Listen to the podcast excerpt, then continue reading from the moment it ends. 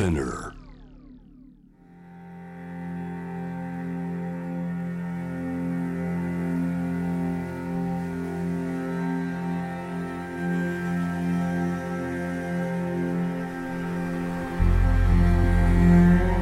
J-WAVE セレクションジェネレーショントゥジェネレーション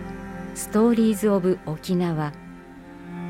2019年6月23日沖縄慰霊の日に放送された番組を放送しなかった部分を含め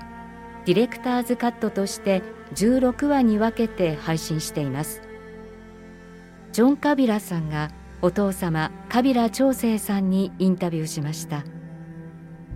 今回は沖縄の公共放送沖縄放送協会設立の経緯について。J-Wave Selection Generation to Generation. Stories of Okinawa. で沖縄放送協会の設置なんですけれどもえ日本放送協会じゃないのってお思いのリスナーの皆さんも多いかもしれませんが、まあ、沖縄にも公共放送が必要だということで設立されたのが1967年、これがですね沖縄にも公共放送が必要だからというコンセンサスみたいなものは一切ありませんでした。ではなぜ？なぜかというとできるのがですね沖縄テレビっていうのがあの1959年にはい。できるんですよね。OTV、うん、OTV あのフジテレビフジテレビ系列でしたね。よね。そうですね。で1960年には今度 RBC もテレビ局を開局する。取り残されたのが宮古島石垣島いわゆる先島諸島なんですね、そうすると先島諸島の人たちはですねテレビが見たいっていう欲求が非常に高まるわけです。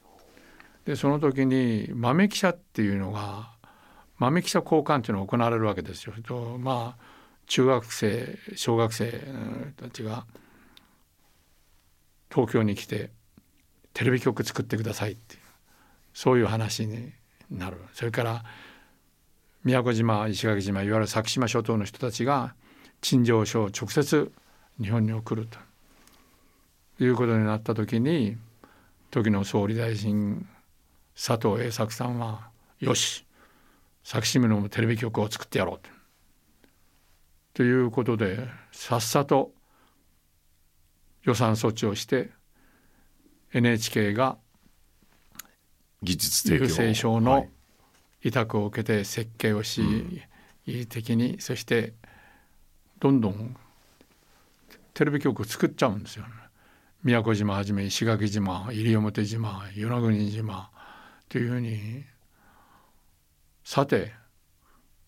これを誰が運営するかということが沖縄の放送会で問題になるわけです。でその時に私は琉球政府が放送公社を作るという琉球政府が出資し、琉球政府関係のいわゆる公共放送を作るでそれに対して私は琉球放送の、ね、もうその頃常務になってましたかね反対をしに行くわけですよ。なぜ？で直接琉球政府の行政主席の松岡さんっていう人が任命この人は最後の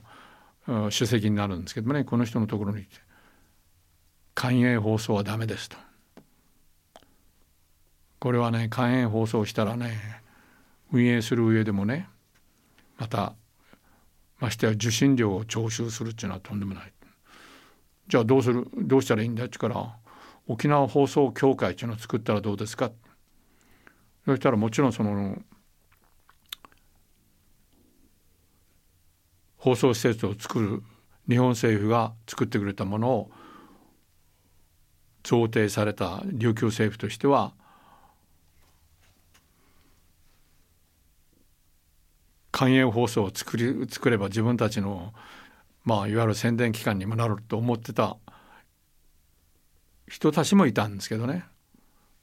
それをその松岡主席がじゃあ沖縄放送協会にしようと。放送公社法を全面的に変えろと。いうことで NHK の放送法、うん、民法といわゆる公共放送とかけた放送法を作って沖縄放送協会ができるわけです。それでその会長に白羽のがいやこれもですから同じように経営委員会を作って主席が会長を任命するなんてこと一切やったやってはいけませんよと。ちゃんと運営委員会を作って運営委員会に任せるという。そうした運営委員会で、まあ白羽の矢かどうかは知りませんけれどもたまたま私にやれということになったと。うんいういきさつがあります。なるほど。そうすると沖縄放送会会長として協会会長ですね、はい、はい、放送協会の会長として米軍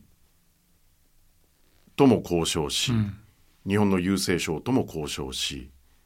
復帰1972年5年後当然これは日本放送協会に吸収されるということになりますよね。よねはい、ですから先ほど言ったように放送協会ができる時には1967年には NHK に来て全面的に協力してもらいたいと。それで施設は一切 NHK に提供してもらいたい。危機ね。というのはあの建物も NHK が来たら教育テレビも入るようにラジオも第一放送第二放送 FM も入るようにそういう施設を作りますと。中の危機は NHK が提供してもらいたい。で無償提供してくれた。それで鉄塔もですねやるテレビ2波ラジオ2波 FM も載せられるようなものを作って全頭に電波が届くようにという。入り表はい、でそこから放送を送るという、うんうんうん、だからこれについては NHK は全面的に協力してくれましたね。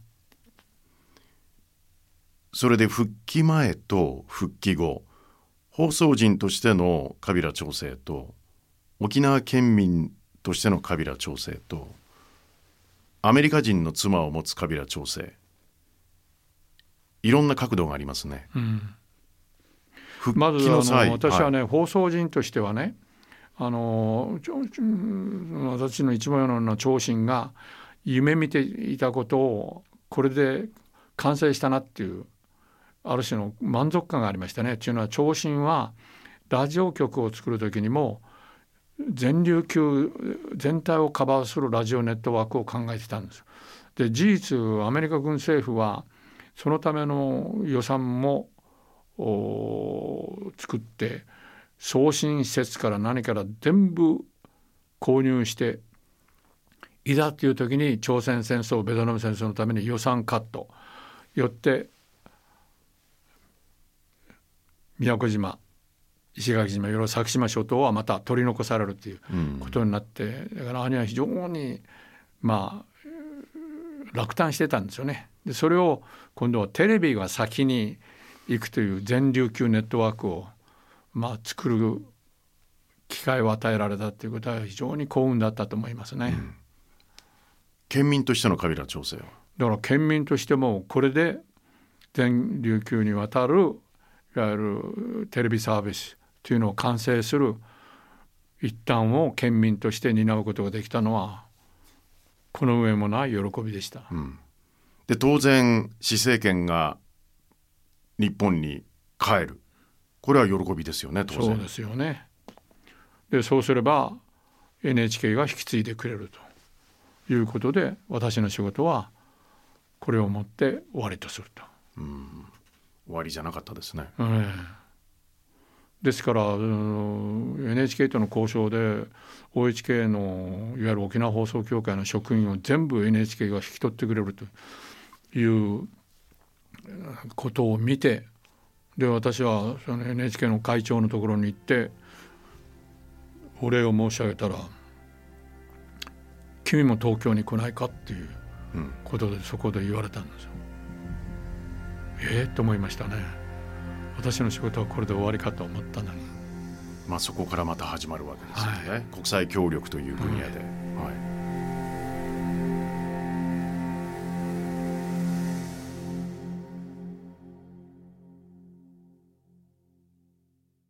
J-Wave Selection Generation to Generation Stories of 沖縄12回目はここまでとなります。次回は